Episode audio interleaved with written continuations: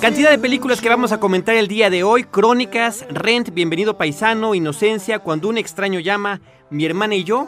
Además de la presencia de Hugo Lara en esta cabina platicándonos sobre su libro Una ciudad inventada por el cine. Bienvenidos a Cinemanet.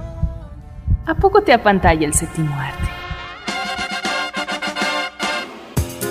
Bienvenido a Cinemanet, la mejor dosis de imágenes auditivas para la apreciación cinematográfica. Las butacas están listas. Toma tu lugar y acompaña a Carlos del Río y Roberto Ortiz. Disfruta el cine con todos tus sentidos. Frecuencia cero, la otra radio.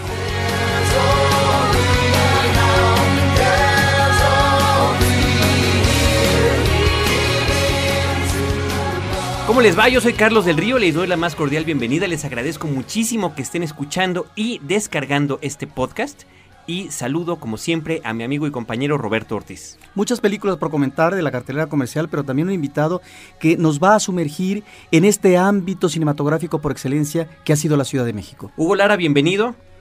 Amigo, compañero, crítico de cine, colaborador de la revista Cinemanía, jefe de prensa de, de cine, una empresa que se está dedicando a promover películas mexicanas. Carlos, muchas gracias por la invitación, Roberto, muchas gracias. No, y además la cuestión que vamos a platicar un poquito más adelante de su libro Una ciudad inventada por el cine que versa sobre la Ciudad de México. Así es, sí, es un libro que próximamente se va a presentar el 13 de mayo en la Cineteca Nacional. Y Hugo nos va a acompañar también a comentar algunas de las películas que se han estrenado recientemente en nuestra ciudad. Pero antes de eso, Roberto, yo quiero comentar que acabamos de descubrir esta misma semana que este podcast que se llama Cinemanet acaba de subir o de entrar a la lista de los top 50 de una página de una comunidad de podcast que se llama Pod Sonoro. Donde, por cierto, hemos descubierto también que hay varios podcasts mexicanos, lo cual nos da muchísimo gusto. Nosotros no habíamos aparecido en esa lista, lo acabamos de hacer. Y como nos gustó vernos, nos gustaría conservarnos allí e inclusive avanzar, por los cuales les vamos a solicitar que nos descarguen por ese medio. Acabamos de poner en www.cinemanet.com.mx un vínculo, un link para que nos puedan encontrar desde ahí. En otras páginas de, donde hay también podcasts como Podcast Ali, por ejemplo. Entonces, bueno, eh, es, es eh, conveniente ayudar a estas comunidades que se dedican a promover el podcast en español. Y este saludar y felicitar también a otro compañero nuestro, a Roberto Jiménez. Él tiene un podcast que se llama En la Historia que avanzó esta semana al lugar número 4. Él se ha mantenido en esta lista del top 50, nos da mucha envidia de la buena, por supuesto, que, esté en ese lugar.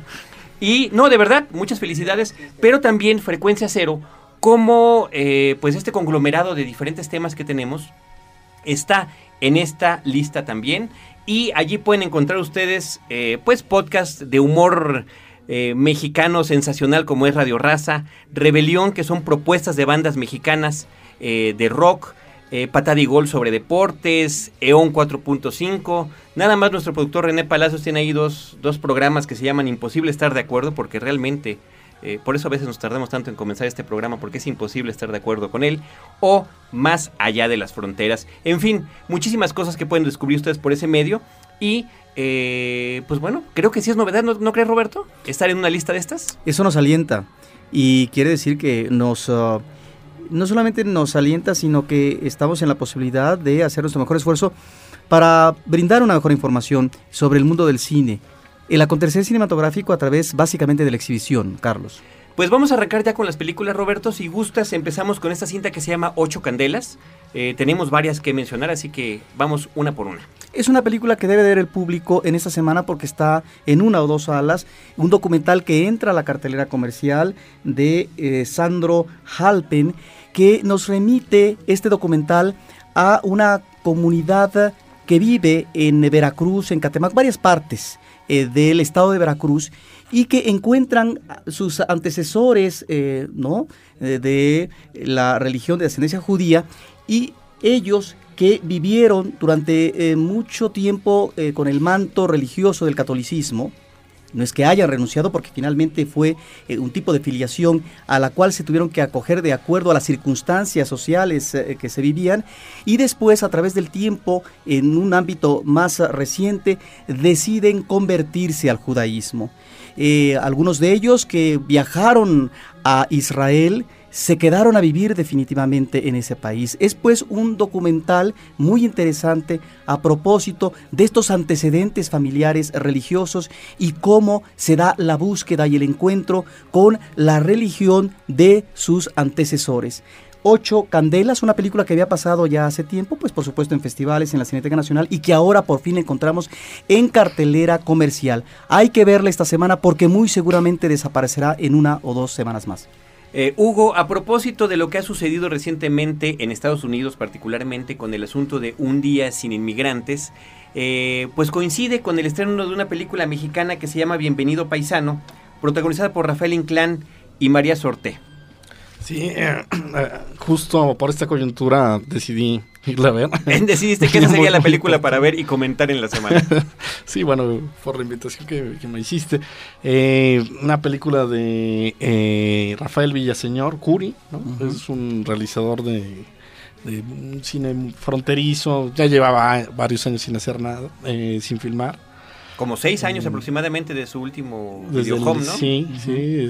y es la película, ¿no? Tiene todo este estilo de los video homes, ¿no? de frontera, eh, una narrativa un poco rudimentaria y la película, bueno, eh, salvo algunos destellos por ahí que de pronto pues se, pierde, ¿no? En esta, eh, tal vez en su mala realización, ¿no? Pero por el otro lado yo creo que tiene unos valores de coyuntura que son muy interesantes ver, ¿no? Me parece que será mucho de, de, los temas que va a abarcar el cine mexicano, el cine estadounidense en el futuro próximo, como ya lo está haciendo ahora, otra vez tratar el tema de los migrantes ¿no? y los inmigrantes desde diferentes enfoques y eso creo que puede ser interesante en esta película. Bueno, ya una película anterior de Arau, Un día sin mexicanos, nos estaba eh, demostrando nuevamente cómo el cine se anticipa a la realidad misma. No porque la realidad no esté ahí existiendo, pero cuando vemos esta manifestación que aflora a partir de eh, la la protesta o más bien la demanda, ¿verdad?, por parte de estos trabajadores eh, ilegales eh, mexicanos en los Estados Unidos. Bueno, la película Un día sin mexicanos nos estaba remitiendo a lo que se fue esta magna manifestación del primero de mayo de miles, de cientos de miles de mexicanos que se han ido a vivir allá a trabajar o que radican en los Estados Unidos. Muy bien, Roberto, tenemos también otra película que nos comentabas, una cinta que se intitula Mi hermana y yo. Mi hermana y yo es una película que ya se había exhibido en algún ciclo hace ya algún tiempo, yo diría que como un año. Es una película de Alexandra Lesiere con dos magníficas actrices, Carlos, Isabel Huppert y Catherine Frott, que son las relaciones difíciles, atropelladas de dos hermanas, ya maduras, diríamos, treintonas, cuarentonas, y una de ellas que radica obviamente en la ciudad y que vive muy bien, Isabel Huppert, pero que no se lleva y diríamos que tiene una relación eh, de más que de amor, de odio, con esta hermana que, vive de la, que viene de la provincia y que es una especie de hermana don nadie. Es decir, ¿qué se puede esperar de la provincia en términos de nivel intelectual, de propuestas en cuanto a proyecto de vida, etcétera? Pero esta mujer lleva un libro bajo el brazo como propuesta para que se edite y se vuelve una mujer exitosa. Entonces viene esta relación muy difícil y claro, como antecedente también la contradicción eh, del vínculo materno eh, una presencia que ya no existe. Y entonces tenemos dos eh, presencias actorales estupendas, pero creo que la visión por parte de la directora muy detallista a propósito de estas dificultades en retomar estas relaciones que se han desgastado, que se han interrumpido en el camino y que es muy difícil de tratar en causar de manera provechosa cuando ya los proyectos de vida a lo mejor ya están establecidos. Estupenda Isabel Huppert, una de las mejores actrices del cine francés actual, pero tendremos que destacar, por supuesto, a Catherine Frott, que se lleva, por supuesto, a las palmas.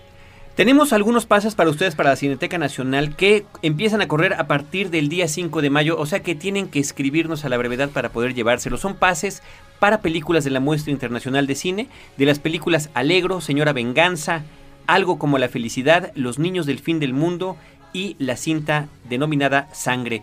Por otra parte, de la película Crónicas, tenemos playeras, 10 playeras de Crónicas que tenemos también para ustedes. Lo que tienen que hacer es escribirnos a info@cinemanet.com.mx y pedirla, así de sencillo. Y por parte de Universal Pictures, tenemos la película Doom. Es una cinta basada en un juego de video, un juego que además causó sensación y furor porque fue el primero que tuvo esta cuestión que le llaman de first person shooter, la perspectiva del tirador, eh, aquí en español le llaman la secuencia de tiro, pero en primera persona. Entonces, eh, es una película hiperviolenta, muy al estilo de esta cinta que protagonizó Mila Jovovich, que se llama Resident Evil. Entre los materiales adicionales que tiene la película, tiene secuencias de cómo fueron entrenados como eh, soldados los actores principales. La película está filmada en la República Checa, donde se han filmado gran cantidad últimamente de películas de acción. Hellboy, por ejemplo, estuvo filmada por allá. También Alien contra Depredador. Esta cinta de Doom. Inframundo. Inframundo. Entonces, como que sí eh, llama la atención que esté siendo utilizado tanto como locaciones por las cuestiones de sus estudios y, y del el costo bajo de eh, la mano de obra por allá. Sí, la, la, nueva película, la nueva versión de La Profecía también está la nueva versión de la profecía también filmada ahí en la República Checa, en Praga particularmente, ¿no? Entonces, eh, hay, sobre todo el documental que más me gustó que viene aquí en esta cinta, es el que narra justamente la evolución del videojuego, cómo creó millonarios a estos jovencitos que estaban inventándolo y las diferentes versiones que ha habido del propio videojuego. Digo, para todos los gamers creo que esto es una cosa sensacional y que nos digan además si la película cumple o no sus expectativas. Doom de obsequio en Cinemanet por cortesía de Universal Pictures. Nos vamos a un corte y volvemos mientras nos quedamos escuchando, como lo haremos a lo largo de todo el programa, música de la película Rent, como esta que se llama 525.600 minutos, que es lo que transcurre en un año. Es el lapso que, que dura eh, lo que se cuenta la historia. Y no se preocupen, nosotros ya multiplicamos 60 por 24 por 365 para saber si la cuenta está correcta. Volvemos.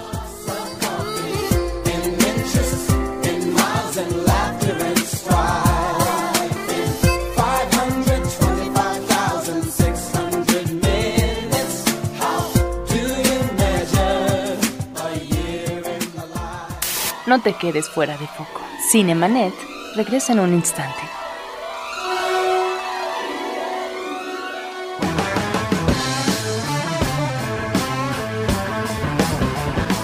Rock es universal. Lo electrónico nos invade. Pero hay un ritmo que te hace sentir en tu frecuencia.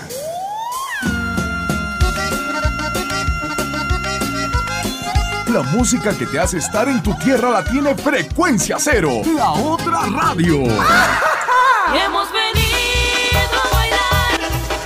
Frecuencia Norte, la música popular mexicana y el cariño de tu gente, todos en un mismo sitio. Frecuencia Norte. Cada semana, captura tu frecuencia en el norte. Frecuencia Norte tiene tu música. Llama a nuestro correo de voz 2455 5099. Frecuencia Cero, la otra radio. Porque la radio se está quedando sin oyentes. Fin del flashback. Estamos de regreso. attempting to do some good? Or do you really want a neighborhood where people piss on your stu- www.cinemanet.com.mx y nuestro correo electrónico info arroba cinemanet.com.mx. Como les habíamos comentado, Roberto, tenemos ahí en nuestra página diferentes links, diferentes vínculos a la página de la Cineteca Nacional, a la página de Cine Premier y ahora a estas páginas que reúnen podcast, a Pod Sonoro y a Podcast Ali, para que también a través de esos medios nos, nos sigan escuchando. Roberto, otra película que se estrenó aquí en la cartelera en México se llama Cuando un extraño llama. Es una película de este mismo año. El, el título en, en inglés es When a Stranger Calls. Está dirigida por Simon West, que él hizo películas de acción como Con o Lara Croft. Y esta cinta es un remake de una película de 1979 que sí tuvo cierto impacto en aquella época. Eh, nada más que tiene una historia muy curiosa. Bueno, de entrada, en México le pusieron Cuando llama a un extraño, que creo que es un título que gramaticalmente tiene más sentido. aquí habría que comentar. correcto, ¿no? Es más correcto. claro. Y además, eh, pues esto que hemos comentado en este programa, en este espacio, Hugo, muchas veces, de que parece que las distribuidoras luego no tienen la memoria cinematográfica. ¿Para qué? Si una película es un remake, ¿por qué le cambian el título? ¿Por qué lo alteran? ¿Por qué no respetan a lo mejor el tagline? Sí, eh, pues cantidad de cinéfilos nos percatamos de esas cosas y de repente como que hasta nos duele, ¿no? Claro, por congruencia, ¿no? Debería de ser Por simple menos, sí, congruencia, así es. En México nunca ha existido esa congruencia porque están de antemano los intereses comerciales para sugerir supuestamente títulos atractivos y se olvidan no solamente eh, de los títulos originales, tendríamos que ver la imposición que hay de los títulos en la cartelera comercial donde ya ah, existe una aberración y después los títulos que se ponen a las emisiones de video. Sí, no va cambiando, va cambiando. Aquí hemos platicado de pues, películas que tienen diferentes títulos en diferentes versiones. En- Cuando en un- distintos videoclubes. sí, Además. prácticamente. Bueno, lo dirás como broma, pero sí es cierto. Sí. Sí es cierto. Sí, Películas que han sido editadas por una compañía y luego editadas por otra, en cada una se llama distinto y es la misma cinta, ¿no?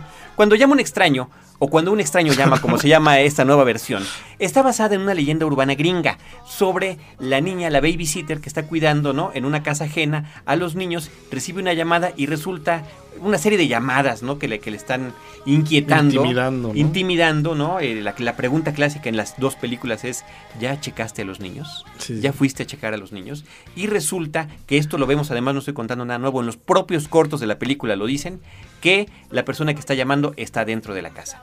Esta historia urbana, esta leyenda urbana, el director original eh, que se llama Fred Walton, el de la película de 1979, la hizo en un cortometraje como de 15 minutos. Cuando la llevó a promover, eh, les gustó mucho porque efectivamente es muy eficiente el cortometraje. eh, pero dijeron, oye, esto vamos a hacerlo película. Entonces vamos a hacer una historia adicional y la completamos para que dure unos 90 minutos, una hora y media. De ahí que la película sea donde más falla, ¿no? Cuando se trata de lo que pasa siete años después y cómo el, el asesino escapa del hospital psiquiátrico donde estaba, él vuelve a perseguir y hay un policía que está investigando el caso y este tipo de cosas, ¿no? La película nueva, este remake, se basa exclusivamente en los 15 minutos originales, lo cual podría ser bueno, pero no, porque cuando te lo extienden a más de 80, se vuelve exageradamente largo. Y hay un montón de cosas que no eran posibles en aquella época, ¿no? Los teléfonos celulares, el identificador de llamadas, el GPS. Entonces la película, toda su primera parte, lo que hubieran sido los 15 minutos de la primera, aquí tardan como media hora en explicarnos que es una casa alejada, que a la chica ya el celular no le funciona porque se lo cancelaron, que este eh, no hay identificador de llamadas en ese teléfono, etcétera, etcétera, etcétera, ¿no? Entonces se vuelve, de verdad, desafortunadamente, un suplicio, un mal remake, y esta chica que se llama Camila Bell, que es la protagonista, tristemente tampoco da el ancho. Eh, Roberto, si quieres vamos con Rent, antes de entrar a Crónicas, Hugo, que es una película que ciertamente vale la pena comentar. Rent, una película eh, que eh, llega a la cartelera, está basada en una obra musical que surgió a mediados de los años 90, pero que nos habla, nos habla de una generación ochentera, de gente de, yo diría que sería el equivalente, quizás Roberto, no sé si esté yo en lo correcto, estoy diciendo una atrocidad, el equivalente para otras generaciones de lo que fue Hair. Esta tiene que ver con la generación del SIDA, con la generación también de una libertad sexual, donde ya se puede ver en el cine y se puede entender también en el teatro a parejas eh, homosexuales, lésbicas o entre hombres o un Y hasta transexual. heterogéneos. hasta heterosexuales también, inclusive. Sí, sí, es una película que rescata el espíritu de una época, esta época dificultosa del consumo también de drogas y por lo tanto eh, la muerte. Y es, eh, en la película creo que encontramos, bueno, los números originales, eh, algunas canciones espléndidas. Yo creo que encontramos también buenas presencias actorales, buenas voces. La película me gusta sobre todo en esta primera parte, los primeros dos tercios. Creo que en la última parte decae, posiblemente porque así sea la obra original, cuando entra en esta dinámica del melodrama a propósito de estas apuestas o dificultades eh, para resolver eh, las relaciones o las dificultades sentimentales de unos con otros o de unas con otros. Ahí es donde creo que la película decae O de unas con unas. o de unas con otras, ¿sí? Que la película, que la película decae y que eh, bueno, se rescata de alguna manera siempre a través de la música porque tenemos, repito, muy buenos números musicales. Eh, sin embargo, es una película que se sostiene y que se puede ver. Yo añadiría que eh, como puesta en escena claro, es el espacio concentrado, es una calle, son espacios interiores que tiene eh, muy poco de puesta en escena fílmica a propósito de espacios abiertos, a lo mejor porque esa es eh, la circunstancia que quiere manejar la obra original en términos de este ambiente que de alguna manera está asfixiando a los personajes a propósito del consumo de la droga, de la enfermedad del SIDA, que los va a llevar a un camino sin salida muy posiblemente a la muerte. La vida bohemia del lado este de Nueva York, en una película dirigida por Chris Columbus, Ujú. él que, bueno, fue director de las dos películas de Harry Potter, de las primeras dos, de las dos películas de Mi Pobre Angelito, y que ahora incursiona en el musical, un, un género que de repente parece que Que siempre... tomó un segundo aire, ¿no? Sí, y que, pero que atrae directores de todo tipo. Woody Allen ya hizo su musical. Clint Eastwood ha participado en musicales. Eh, Alan Parker se echó tres, ¿no? Desde Fama, Sí, sí. este Evita y por supuesto esta gran ópera rock que se llama Pink Floyd The Wall. La película está producida por Robert De Niro, que es otra curiosidad importante. Dicen las malas lenguas Ujú. que tiene quería su musical. entonces. que quería que exacto, él también quería hacer musical y quería que Martin Scorsese la dirigiera, nada más que a Martin como que nunca le terminó de agradar los bocetos de los guiones que se estaban manejando. Y otro dato curioso es que seis de los nueve actores principales participaron desde que la obra se estrenó a mediados de los años 90 en Broadway, ¿no? O sea que esto pues permite llevar un poco más allá toda una trayectoria, por eso es que los jóvenes a lo mejor no están tan jóvenes como debieran ser en la cinta. Pero están muy bien. Están muy bien, están muy bien. Así que, y es la música que hemos estado escuchando en este programa. Así que, bueno, pongan atención. A mí me pareció una sorpresa muy agradable. Yo había escuchado del- de la obra Rent. Rent Vidas Extremas es como le pusieron aquí en México. Rent es la palabra rentar, justamente a propósito de la cuestión de que no hay dinero para pagar la renta del, lugar o de que estamos rentando estas vidas que tenemos actualmente, ¿no? Porque es no solamente el ámbito bohemio, sino dentro de esa bohemia la apuesta o los sueños que tienen algunos de estos jóvenes a propósito de poder incursionar exitosamente como compositor y, y- cantante en el mundo de la farándula, etcétera. Y hasta qué punto estos sueños no se convierten en frustración, no al final del camino, sino a la mitad. Porque a la mitad del camino se encuentra también la muerte cuando se está abordando el problema del SIDA. Efectivamente, Roberto y otra de las actrices que participan en la película es Rosario Dawson, que es la principal actriz que ya es conocida en el medio cinematográfico y que no había participado en estas obras y que por cierto pues encabeza, como debe de ser, ¿no? Hugo, las listas de los artistas de la película. Finalmente, y antes de pasar a Crónicas, que es una película importantísima, está Inocencia, Roberto, que tú la consideras la película de la semana, una película francesa del 2004 que llega a nuestra cartelera, dirigida por Lucille Hatzi Halilovic, y eso que lo practiqué varias veces Pues para mira, poder decirlo bien. Ella es esposa de Gaspar Noé, el director de Irreversible. Es una película que tiene eh, una mirada a través de la cámara apacible, serena y en donde va ganando poco a poco el suspenso. En principio se trata de un colegio que está eh, insertado en medio del bosque y encontramos las vivencias de unas niñas, pero también de eh, unas pubertas. Y comienza con una mirada, yo diría, muy plácida de estas niñas que se están bañando, se van desnudando y se bañan, claro, con una mirada muy pudorosa por parte de la directora en un lago. Pero después comienzan eh, a tener una serie de situaciones eh, raras, una compañerita de uno de los eh, que podríamos decir personajes principales, que es una niña de rasgos orientales, que todas las noches sale de la escuela y se traslada por un camino a quién sabe dónde. Luego una chica que pretende escapar y se ahoga en la barcaza eh, donde ella eh, se instala para tratar de huir y otra chica que también eh, se lanza a través de una barda hacia el exterior. Eso es un ¿En, do- en qué estamos parados en esta película? Estamos ante una eh, cinta donde los personajes infantiles son víctimas de intenciones aviesas por parte de las maestras que les enseñan por un lado una eh, clases de ballet y la otra de ciencias naturales, etcétera, o estamos más bien ante una película que maneja un falso suspenso que es un magnífico ingrediente en términos de la utilización dramática por parte de la directora y no es más que el recorrido de un entorno, eh, de un universo infantil lo que son las inquietudes, los deseos, los rencores, los odios eh, y también el pronunciamiento próximo, en el caso de una puberta, del traslado de la transición a la adolescencia. Esta mirada eh, muy serena por parte de la de directora que nunca se perturba, nos entra en esta dinámica del suspenso que después al final de cuentas no sabemos si realmente hay elementos siniestros o es parte de un ámbito de disciplina férrea, como dice una maestra, la obediencia es el camino a la felicidad. Es creo una película magnífica que no se la debe de perder el público, es una cinta francesa Inocencia que está si acaso en dos o tres salas y por lo tanto no va a sobrevivir más allá de una semana, es lo que sospecho, Carlos. Innocence es el título original y hay que aprovechar para verla a la brevedad.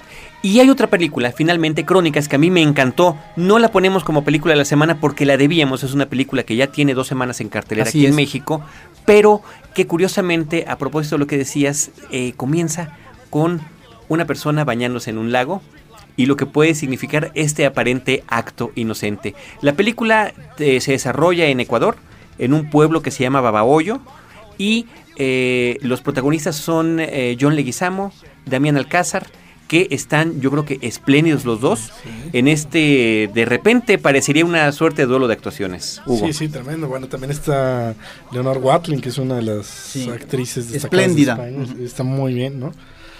Y José María Jaspic, Jaspic, ¿no? Que ujú. Son los cuatro que cuenta esta historia. Es un thriller, ¿no? La, el viaje de un grupo de periodistas que eh, forman parte de un programa de estos eh, amarillistas de Miami, ¿no? Eh, donde pasan noticias de sangre y violencia en toda De estos que vemos a cada que prendemos la televisión, un ¿no? programa sensacionalista. alto impacto. Entonces, Ándale, ¿no? ese Está. tipo de cosas. Y, y este grupo llega a Ecuador a hacer un reportaje de un asesino de niñas, ¿no? De niñas. Niñas y niños, ¿no? De niños, ¿no? Sí. Sí. Es de niñas sobre todo, porque eh, de hecho está basado en un- una historia real, ¿no? Es, es un asesino que eh, en la vida real, un colombiano que llegó en la zona de Ecuador, en la zona de Sudamérica, en la frontera de Ecu- Ecuador y Colombia, eh, llegó a cometer 171 eh, Homicidios. homicidios, ataques a, a ni- a niñas menores, ¿no? Y hay un libro por ahí que documenta toda esta historia que es oscura y trágica y siniestra, terrible, ¿no? Y si bien la película no es la recreación de la historia, está basada en esos hechos y creo que nos, nos crea un estupendo ambiente, un gran thriller, además de una crítica estupenda a este abuso de los medios de A los comunicación. medios, ¿no? Exactamente, ¿no? En el punto en que los periodistas están buscando la noticia, ¿no? Para eh, tener, de- eh, descubrir, revelar la identidad de este asesino que es capturado de una forma fortuita de- en, la, es- en la película, ¿no?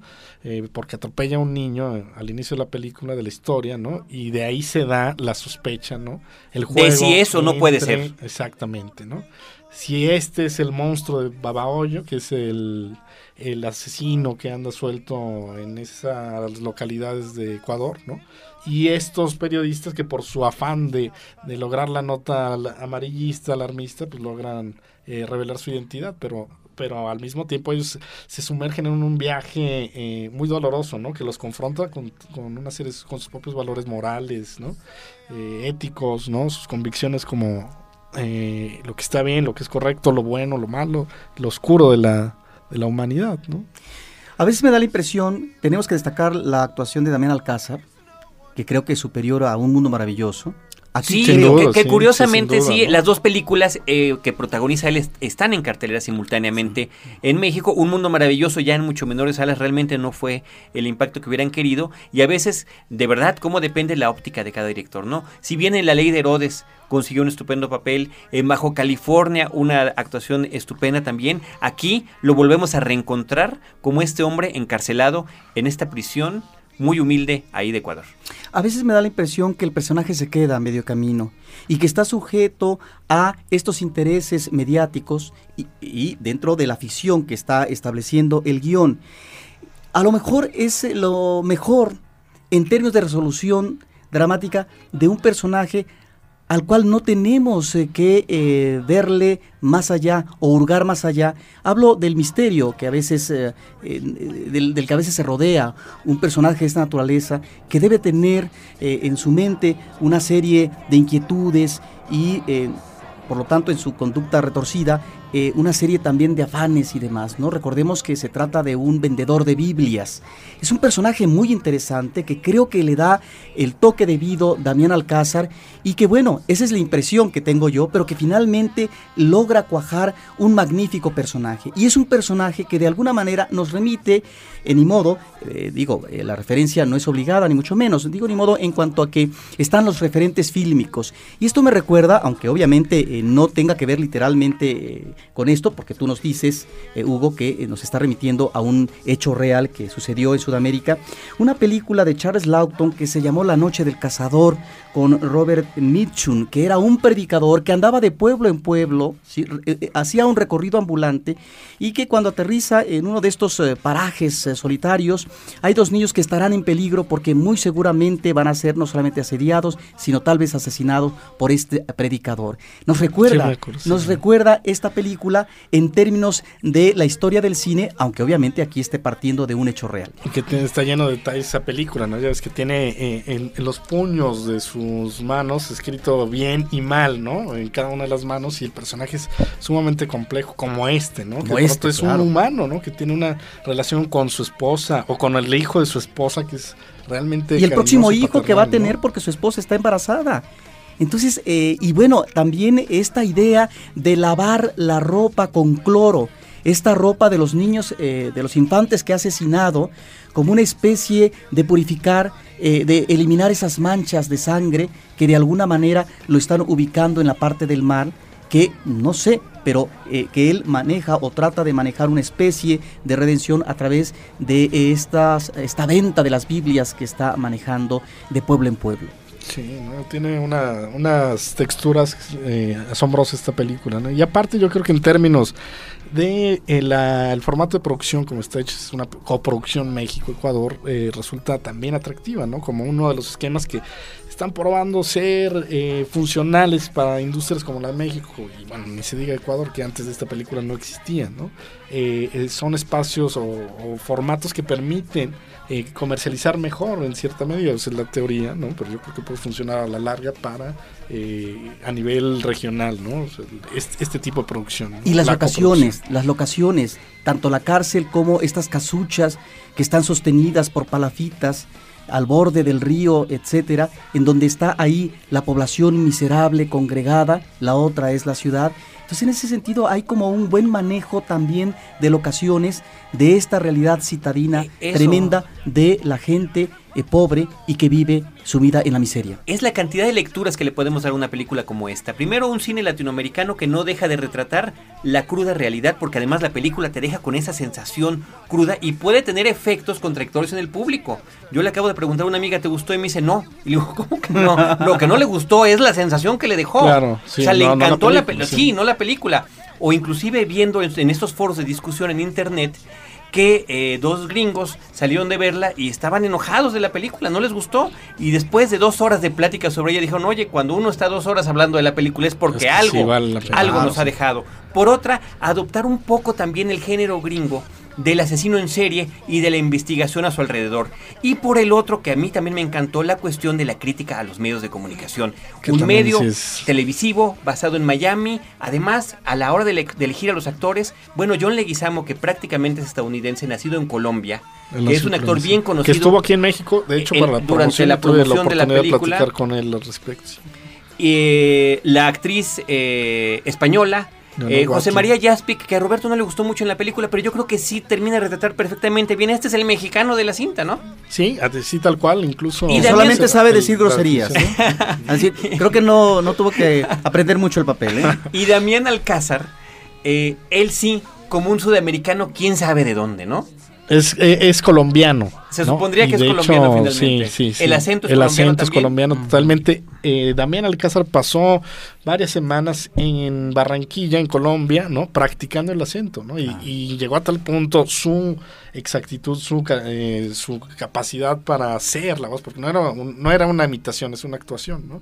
Es como una él lo describe. Es que la gente le preguntaba de qué parte de Colombia era porque no le creían que era mexicano. ¿no? Ahora, esto que estás diciendo eh, nos permite observar que estamos ante uno de los mejores actores del cine contemporáneo mexicano. Sí, ¿no? Y bueno, John Leguizamo, eh, cuando vino, pues, digo, perdón, cuando estuvo en Ecuador, llegó a las primeras lecturas. Esta es una de las anécdotas más sabidas de todo esto, ¿no? La primera lectura que tuvieron con todos los actores, estaba Damián y estaba Leguizamo, eh, cuenta Jaspi, que esto nos lo contó Chema Jaspi, que después de la parte en que lee Damián Alcázar, ¿no? Su papel, eh, se, se quedó congelado todo el, el espacio, todos se quedaron helados, ¿no?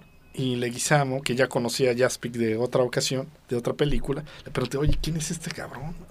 Porque es que bueno. Me va a robar la Sí, película. Dice, no, ¿sabes qué? Sí, este sí te, este, es- échale huevos, así le dice Jaspic, ¿no?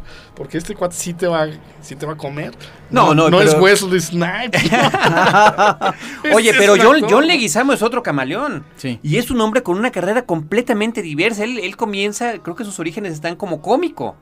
Haciendo estos espectáculos de un solo hombre, donde él en un, en un mismo espacio, él interpreta a varios personajes eh, masculinos y femeninos. Y después su paso en películas de repente nos parece, ha actuado en muchísimas cintas. Sí. El asunto es que es tan camaleónico que de repente se nos actor, pierde. Sí. Son esos que son tan buenos que no lo identificamos de cinta en cinta. Sí, no, pero bueno, que ha trabajado con los mejores directores de Hollywood, ¿no? Sí, Spike, Lee, por ejemplo, en la película de Summer of Sam, La Noche del. Asesino, donde además Sí, él actúa como papel, italiano. ¿no? Bueno, la hace Toulouse-Lautrec, ¿no? En Moulin Rouge. En Moulin Rouge también, cierto, sí. ¿no? Y ahora en bien, Crónicas ¿no? con Sebastián Cordero. No, pero realmente, a mí la película, otra cosa que me deja, que les platicaba era la cuestión de los medios. Yo pensé en varias películas, Roberto, en El Cuarto Poder de Costa Gabras. Esta película eh, que se llama Mad City con John Travolta, de cómo eh, un guardia de un museo accidentalmente le dispara a un compañero y de repente termina con niños secuestrados allí en el espacio y el circo mediático que se hace. Está también Walk the Dog, también, ¿te acuerdas? Walk the Dog, por supuesto. de Casablanca con Dustin Hoffman y Robert De Niro. ¿no? Muy buena Exacto, exacto, donde da toda esta manipulación. Eh, 15 minutos también con Robert De Niro. Sí. Esta película sobre el, eh, los detectives que van siguiendo la pista de unos asesinos europeos en Nueva York que van dejando además sus imágenes porque les gusta ser estrellas Ah, sí, sí, de la televisión. En fin, este, inclusive hasta Tarde de Perros, ¿no? Que si más bien es sobre el asalto, también tiene que ver sobre cómo es toda esta cobertura. Y está la participación en la película de Alfred Molina como el titular de- del noticiero o de este espacio de televisión donde eh, se pasa este programa, ¿no? Que él además únicamente aparece en la televisión. Sí, sí, es una actuación especial. Exacto, ¿no? una actuación especial y además pues se ve que también lo tuvieron que acuchar para el asunto del español porque si bien creo que él es de, de ascendencia española, eh, pues Eh, ha, él ha es nacido, inglés, vive en Inglaterra, ¿no? Exacto. Se nota que se le dificulta más, pero sin embargo brilla. Sí, En ese momento especial, único, que después sabemos de él por las llamadas telefónicas, no lo escuchamos tampoco, está presente Claro. en toda la historia. Pues mira, ahí está el ejemplo de un buen cine latinoamericano donde se conjuntan esfuerzos. Sí. En el caso de Leguizamo, sí, es un actor de una larga trayectoria, pero que viene también ahora a filmar una producción que tiene que ver con una realidad tremenda latinoamericana y están estos actores mexicanos. Yo creo que hay una conjunción de talento y nos da como resultado una de las mejores películas latinoamericanos, eh, latinoamericanas que hemos visto en los últimos tiempos. mi pregunta sería por qué si es una cinta acabada en el 2004 hasta ahora se está distribuyendo. Bueno, porque no, no había encontrado antes de cine otra, otro canal de distribución y fue esta recientemente pues las condiciones del mercado lo que, lo que permitió que hasta ahora o lo que retrasó su distribución, su estreno. Y fíjate que pese a ello, eh, pues bueno, debe haber quedado el director en muy buenas relaciones con Leguizamo, por ejemplo, para que se lanzara dos años después a promoverla en Latinoamérica, ¿no? Sí, ¿no? Y Leguizamo feliz por lo que comenta Roberto exactamente, ¿no? De poder ser parte de este esta corriente regional latinoamericana del cine que ha, ha ofrecido buenas obras en los últimos años, ¿no? Pues Crónicas yo diría que es una recomendación que no hay que dejar pasar por alto. Y nos vamos a otro corte mientras escuchamos para salir de este ánimo de repente sombrío que nos puede dejar la película. La Vi Bohem, La Vida Bohemia de el musical Rent. Volvemos.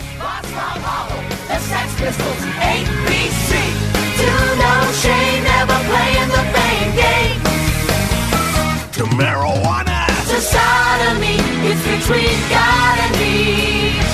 To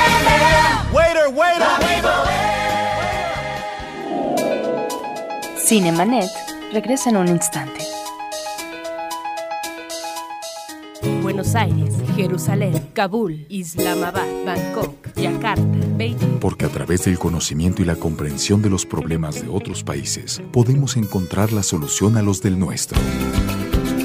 Atrévete a cruzar los límites, a romper barreras, a derribar obstáculos. Atrévete a ir más allá de las fronteras.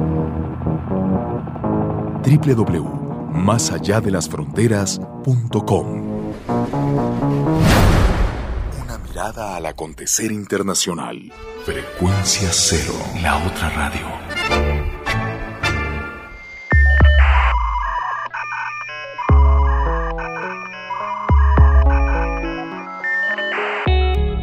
www.frecuenciacero.com.mx Frecuencia Cero, la otra radio. Un nuevo medio para una nueva generación.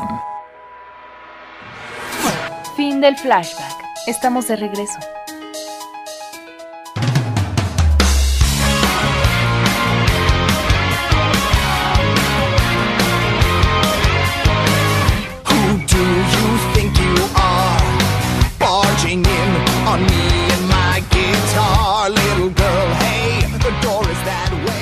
Info arroba cinemanet.com.mx, nuestro correo electrónico y la página de internet www.cinemanet.com.mx. Como les platicábamos durante el programa, tenemos pases para la Cineteca Nacional para películas de la Muestra Internacional de Cine. Tenemos la película Doom en DVD por parte de Universal Pictures. Tenemos playeras de la película Crónicas y eh, sobre todo también la recomendación de que a través del link que tenemos con Pod Sonoro nos descarguen a través de esa eh, comunidad de podcast en español pues para que nos sigamos manteniendo y acompañándoles a ustedes. Hugo, finalmente, pues el aspecto más importante que queremos platicar contigo el día de hoy, el lanzamiento de tu libro Una ciudad inventada por el cine, que será el próximo 13 de mayo en la Cineteca Nacional. Sí, el sábado 13 de mayo ya se presenta este libro en el que llevo trabajando pues ya cerca de tres años, ¿no? Eh, es un, un proyecto que empecé y que eh, después la Cineteca lo, lo acogió y pudimos este, trabajarlo y ya sabes, ¿no? Siempre parecía muy distante el momento que se pudiera publicar y ya cuando te dicen, ahora sí, ya va, entonces te falta tiempo para meter todavía más cosas que quieres. Para ¿no? actualizarlo, porque pues Sí. nunca, nunca dejan de salir cosas Nunca, sí, que ameriten sí. que se pudiesen o no incluir, pero finalmente, pues bueno, el trabajo ya se terminó en este momento y platícale a nuestro público qué es lo que pretendes retratar en esta edición. Pues eh, el libro está básicamente a- eh, dedicado a, la Ciudad de México y al cine que, que- que ha tomado como escenario a la Ciudad de México, o que lo ha hecho uno de sus protagonistas, uno de sus personajes, ¿no? Que es, bueno, saben, en el cine mexicano, pues eh, en el cine mexicano la Ciudad de México es, ocupa uno de los lugares, de las locaciones, de los escenarios, pues más frecuentados, si no es que el más frecuentado, yo creo que sí, es el más frecuentado, ¿no? Eh, y que valía la pena hacer una revisión de ese, de ese, cine, de ese espacio, por varias razones, ¿no? En términos personales, pues porque yo mismo nací aquí, yo crecí viendo cine mexicano y es una forma de entrada, pues de acercarse a algo que, eh, que es nuestra, nuestro cine, nuestro entorno. Yo creo que ahí sí hay una diferencia en, en ese sentido de algunas eh, alguna manera en que se tiene que ver el cine mexicano es que de alguna manera es lo que tenemos más inmediato, ¿no? Y sal- salimos a la calle y ya está ahí, ¿no? Y- y abordas- Esos espacios. Hugo, ¿y abordas únicamente películas mexicanas o también las películas extranjeras que han venido a filmarse aquí en nuestra ciudad? No, está dedicado eh, exclusivamente a la producción nacional, ¿no? De 1935, que es la primera película que se reseña. Que, ¿Cuál es? eh, es La familia Dressel de Fernando Fuentes, ¿no? Hasta el 2005, la última película que se reseña es eh, La batalla Batalla en el cielo, ¿no? De Carlos Reigadas. Son 38 reseñas de una, una selección de 38 películas eh, ambientadas, ¿no? En esta, eh, en la Ciudad de México. Eh, y hay cuatro ensayos que son, digamos, los capítulos que agrupan estas 38 películas que se refieren a temas de la ciudad y temas del cine. ¿no? Uno es el espacio, el primero es el espacio urbano cinematográfico, sobre la vecindad, la calle, ¿no? La vivienda. Eh, el segundo ensayo es la familia. eh, el tercero son los jóvenes y el cuarto las mujeres. Y en estos ensayos, aparte de las 38 películas que están reseñadas más extensamente, se hace referencia a decenas de películas más, ¿no? que sin duda son importantes de ver. Ahora, ¿estás considerando eh, elementos temáticos que tienen que ver con los personajes? Hablas de la familia, de los jóvenes, etcétera, ¿no? Yo no sé si también consideras el aspecto genérico, porque eh, lo que tú decías al principio, la Ciudad de México posible se- posiblemente sea la locación más recurrente en la historia del cine mexicano. Bueno, en principio porque aquí estaban los estudios, los estudios sí, Churubusco, los estudios de la América, industria económica, estudios eh, histórica, ¿no? Sí. Y cuando se intentaron en provincia eh, ubicar o levantar estudios, ¿no? Eh, esto finalmente fracasó. El cine de provincia es todavía una cuota que hace falta eh, reconsiderar por parte de los eh, que hacen cine en México. Unos cuantos han incursionado en lo que se llama el cine de provincia, que nos está ubicando también locaciones fuera de la Ciudad de México. Pero excepto genéricamente, eh, exceptuando la comedia ranchera, ¿sí? Eh, todos los demás géneros, el melodrama, la comedia urbana, nos remiten efectivamente a la gran locación que es el de cabareteras a la. Ciudad de México. Entonces, no sé si también estás eh, tratando eh, este aspecto genérico en la historia del cine mexicano. No, no, no, no de una forma frontal, ¿no? Eh, e- es un, eh, eh, digamos, el tema genérico de los géneros de cine se alude eh, a lo largo de los diferentes géneros, ¿no? Pero eh, la decisión de hacer estos ensayos, estos de- como temas importantes, es encontrar, eh, o fue en su momento encontrar el vínculo entre la ciudad, ¿no? Propiamente y el cine, ¿no? A partir de los elementos claves que son la gente, ¿no? Básicamente. Y el espacio, ¿no? Eh, el espacio era la ciudad, la- lo que les decía, la calle, la vivienda, y la gente en sí, ¿no? Cómo puede el ciudadano, que es también un cinéfilo o que va al cine, ¿no? Eh, verse reflejado ahí, ¿no? De, de diferentes formas. Por eso son es la familia, ¿no? Como, como el punto de partida, ¿no? De este cine también donde hay una serie de entrecruzamientos, ¿no?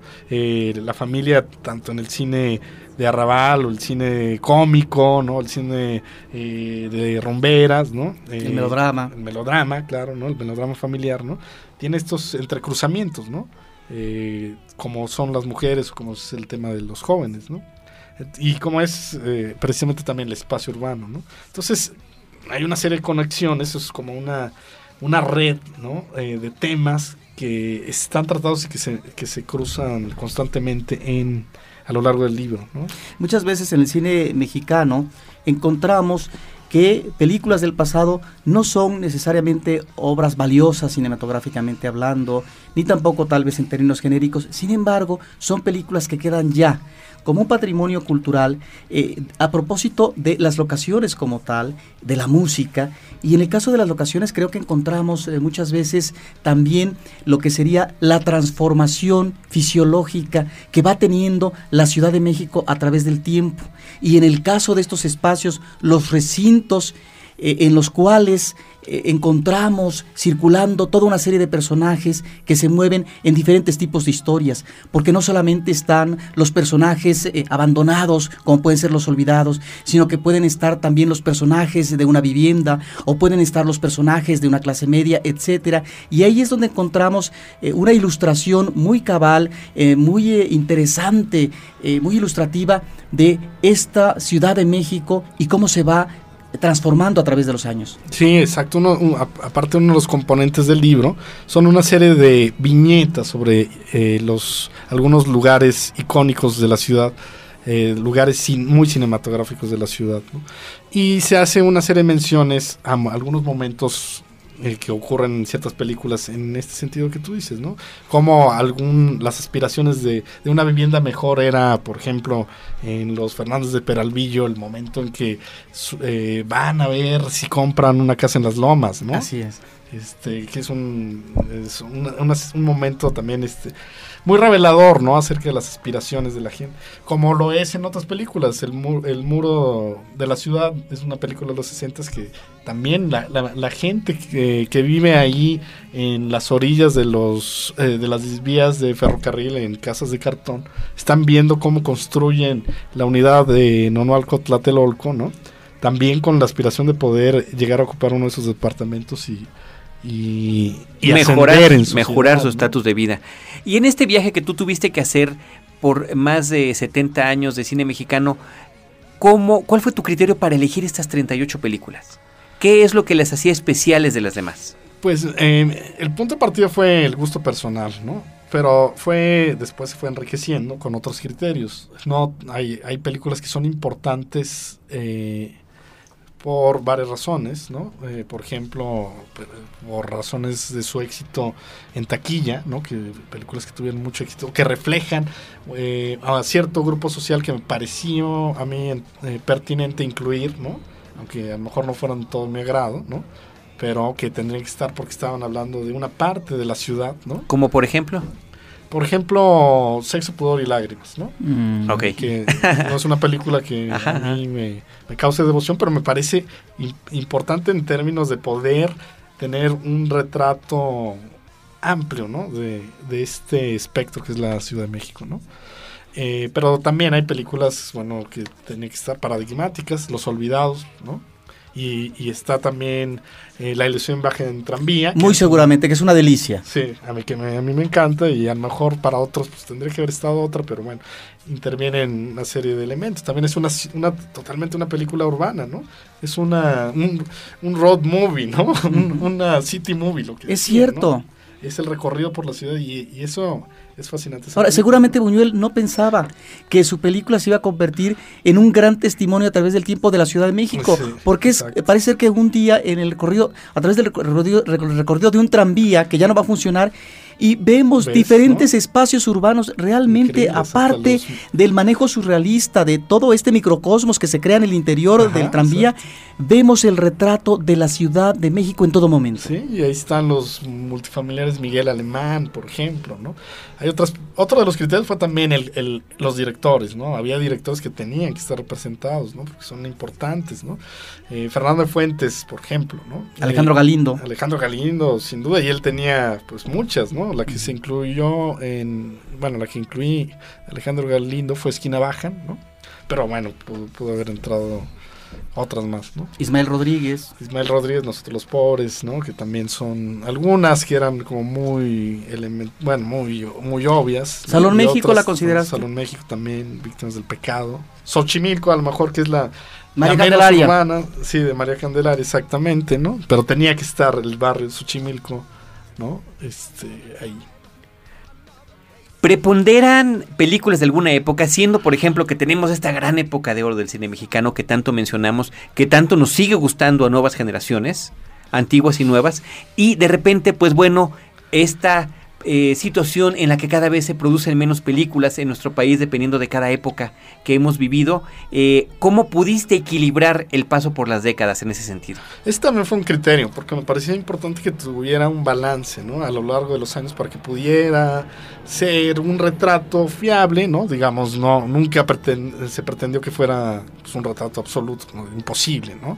Pero sí tener unos referentes válidos, ¿no? Para poder ver este retrato de set- 70 años de cine en la Ciudad de México.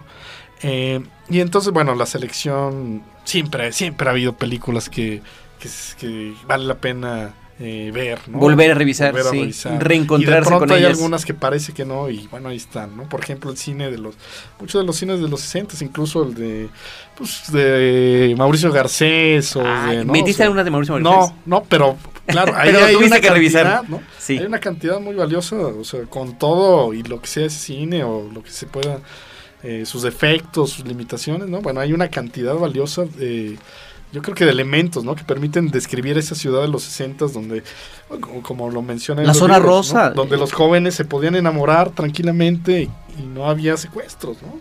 Una visión, sí, eh, donde la vida la vida social, ¿no? La vida de la ciudad estaba centralizada así en la zona rosa, ¿no? Como un lugar de encuentro. En el caso de las películas de Horacio Garcés. Ahora, también incluyes eh, un documental, tengo entendido, o no sé si más de un documental, El Grito. Sí, de hecho es el único documental. Eh, le, le comentaba justo a Carlos que bueno, hoy había visto en el hoyo y que, chin, ¿no? me hubiera gustado poderlo La incluir, película ¿no? de Juan Carlos otro claro, pero que apenas está promoviendo en este momento Exacto, y la edición del libro pues ya había concluido antes de que esta sí. película fuera exhibida, ¿no? Sí, sí, pero El Grito es el único documental porque, eh, bueno, se refiere a un momento Crucial. crucial para la historia de la ciudad que tenía que, a mi modo de ver, estar eh, expresado en este, en este libro que trata de fusionar. Hay que comentarle brevemente al público de qué trata el, el grito para que la podamos ubicar, ¿no? Sí, bueno, El Grito es un- el documental eh, sobre los movimientos de estudiantiles de 1968, ¿no? Que sigue todo el proceso desde, desde el origen de, de las, de los movimientos sociales hasta la matanza del, del 2 de octubre, ¿no? Entonces, bueno, pues era algo que definitivamente tenía que quedar allí.